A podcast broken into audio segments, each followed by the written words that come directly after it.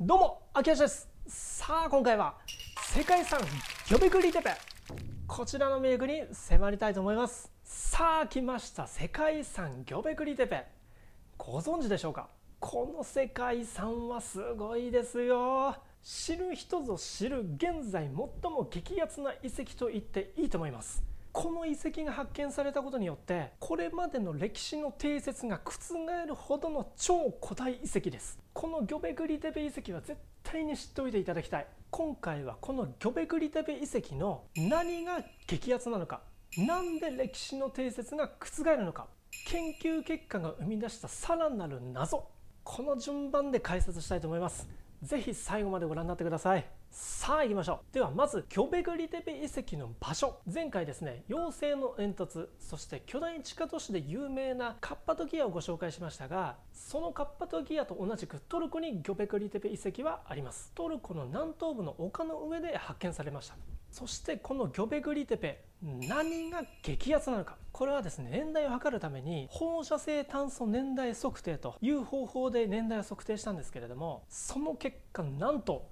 約1万2000年前ということなんですよ。約1万2000年前紀元前1万年頃です。これはですねエジプトのピラミッド建設とかメソポタミア文明の誕生よりもですねなんと7000年も古いんです。つまり世界で最古の宗教遺跡なんです。そしてこの遺跡はですね最初は考古学者たちが発見したわけじゃないんですよ。最初はですねある農夫がこう畑を耕しててガツンと大きな石を発見したということなんですけどその石を考古学者たちが掘り下げていったところ巨大な T 字の石柱巨大な石の柱だったということが分かったんですね。そしてどんどん掘っていくとこれが円形状になってる円形施設だっていうことが分かったんですよ。そしてその中からは鹿とか牛の骨とかビールが入っていたであろうという石の容器とかも一緒に見つかってましてここにはその時代の人々が集まって定期的に情報交換をしてたんじゃなかろうかというふうに言われています。そしてですねこのギョベクリテピ遺跡から約200キロ離れた場所にもですね居住遺跡の中にもこれに似たような円形の小さな遺跡も見つかってるんです。ということはですね居住遺跡にある小さな遺跡は身近の教会というような位置づけでしたてこのギョベクリテペ遺跡は宗教遺跡としてのトップの大聖堂だという位置づけと考えられています。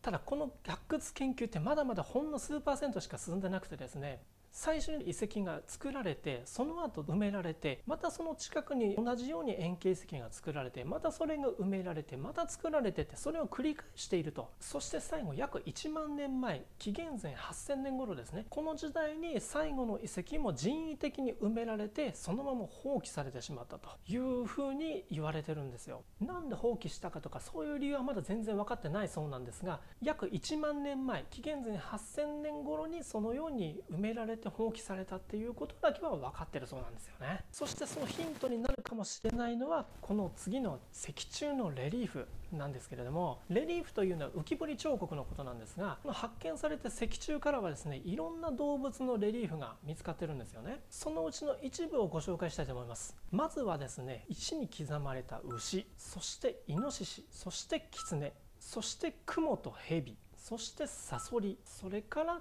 鳥。こんないろんな動物たちの浮き彫り彫刻がされてるわけなんですけれどもその中にはですね人面人の顔を持ったような鳥が描かれたりもしてるそうなんですよ。これは何を意味してるんでしょうかねこういったところもぜひちょっと考えてみてください。では次行きましょう。ギョベクリテペによるパラダイムシフト。ギョベクリテペはですね、これまでの定説を覆すと言われてます。それは何なのかこれまで考えられてきた人類の進化の定説はこちらになります。最初の人類は狩猟採集生活をしていたと考えられています。ですから狩りをしたり木の実を採集したりしていたわけです。それから知恵を持った人類たちは食料を安定的に確保するために農耕文化が発展します。そして農耕文化が発展したことによって定住化ができてそして定住化ができたことによって人々の社会が生まれその社会から人々の階級が生まれそしてそんな階級の中から宗教が生まれていったとというふうに言われてます。そしてもう一つはエジプトのピラミッドとかで代表されるように巨大な遺跡の建設にはですね王のような指導者と建設をする労働者の安定的な食料確保これが必要だったと言われてます。これを満たすには人々が定住化していないと成り立ちませんのでつまり濃厚な発展が必要であるというふうに言われてきたのがこれまでの定説なんですね。それがですねこのギョベグリテペはその定説を覆します。このギョベグリテペの周辺にはですね人々の居住した痕跡っていうのがないんですよ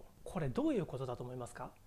居住した痕跡がないということはこの辺りに定住していなかったということなんですよ。ということはこの辺りには農耕文化が発達していなかったということなんですね。つまり人々はまだ狩猟採集生活を送っていたということなんですよ。これの意味するところはですねまず宗教があってその宗教のために神殿が建築されますよね。そしてその建築のためには労働が必要ですよね。で労働が必要ということは食料の安定的な確保が必要ですよね。でその食料の安定的な確保のためには農耕が必要となります。つまり宗教から始まりそのために神殿建設がありその神殿建設のために労働が必要となりその労働のために食料確保が必要となりその食料確保のために農耕が発展していったということになるわけです。ですから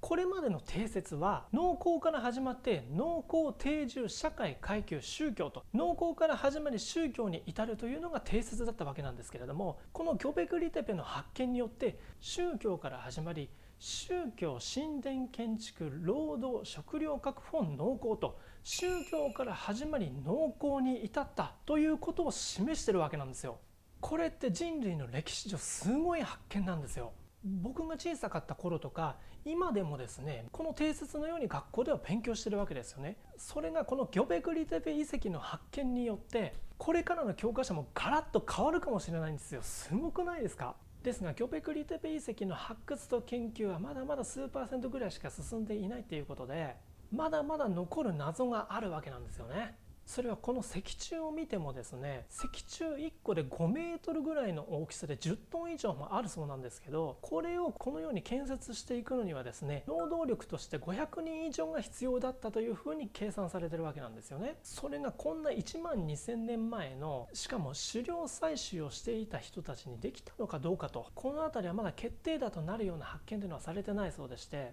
おそらく複数の世代にわたってそして複数の部族が関わることによってこの遺跡ができたんじゃなかろうかと。そんな部族たちをまとめ上げるのにやっぱり宗教的な指導者がいたんじゃなかろうかとかそういった謎がまだまだ残るわけなんですよね。そして研究はまだ進んでる最中なんですけれどもそのさらなる研究結果がさらなる謎をまた生んでるんですよ。これはですねこちらを見ると分かりやすいんですが現在はこのように ABCD の主に4つの円形遺跡が発掘されてます。そしてですねさらなる研究結果というのがこの ABCD のうち BCD の3つのくぼみの中央部分の位置を計算したところこれがなんと正三角形を描いてるということなんですよ。これってどういうことだと思いますか？正三角形が描かれてるっていうことはこの3つの遺跡が単一の計画を持って作られている。そして正三角形を描けるということは高度な幾何学的な知識を持ってるということが導かれるわけなんですよ。まだ文字もなく狩猟生活をしていた人類がこれを作ってるわけなんですよね。で単一の計画であるということはこれだけ大規模な施設をまとめて作っていったということになりますよね。ということは先ほど労働力が500人以上必要だったかもしれないという話をしましたけれども500人どころじゃなくてですねこの単一計画を作るには数千人規模の労働力が必要だったであろうというふうに言われてるんです。ということはですよ文字もない狩猟生活をしている部族それをまとめ上げるには圧倒的な指導者が絶対に必要なんですよそんな指導者がこの時代に本当にいたんですかね？だってその労働者たちは狩猟生活をしていたわけですよ。その狩猟生活をしているぐらいのレベルの人たちの中からそんなに圧倒的な指導者って現れるんですかね。それはこれからの発掘とか研究にまだまだかかってますよね。この先ほんと知りたいです。でそれが期待できるというのがこの辺りをですね地磁気調査って地球の時期を測る調査をしたところこの地下にはですね今発見されているような円形遺跡っていうのが20箇所ぐらいまだ埋まってるっていうことはもう分かってるそうなんですよ。ですからこれを発掘したらまたどんなものが出てくるかっていうのは非常に楽しみです。これどんなものが出てくるんでしょうかね。今のところの一つのヒントとしてはやっぱりこの石地のレリーフじゃないかと僕は思ってます。ここに描かれてる動物だとかそれが何を意味してるのかこれってでっかい文字だったりとかそんなことってないんですかね。分かりませんけど。このギョペクリテペはまだまだこれから注目されてる遺跡なのでこれからも研究のニュースには注目したいと思います。